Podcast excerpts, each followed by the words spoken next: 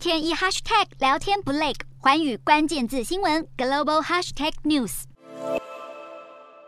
各国议员访台交流在这个星期相当频繁。日本国会的友台团体日华议员恳谈会会长谷屋圭司在二十二号访台。另外，根据英国金融时报报道，台湾还会在本周末再度迎接美国国会访问团，也是美国议员在这个月第三次访台。并且，丹麦国会也传出有六个政党预计造访台湾，包含执政联盟的社会自由党以及红绿联盟在内。这似乎再度表明，北京当局贺阻各国政要访台的企图并未成功。此外，新加坡总理李显龙在二十一号发表国庆过后的年度演说，提到美中关系恶化影响了全球情势发展。当中最令人担心的就是台海快速升温的局势。李显龙还表示，美中双方都不预期恶化的关系会在短期内改善。除了新加坡，临近台湾的菲律宾也持续关注台海情势。菲律宾国安顾问卡罗斯认为，马尼拉当局不能在美中强权之间选边站。然而，美中双方的官员接连拜会菲律宾总统小马可士，试图争取支持。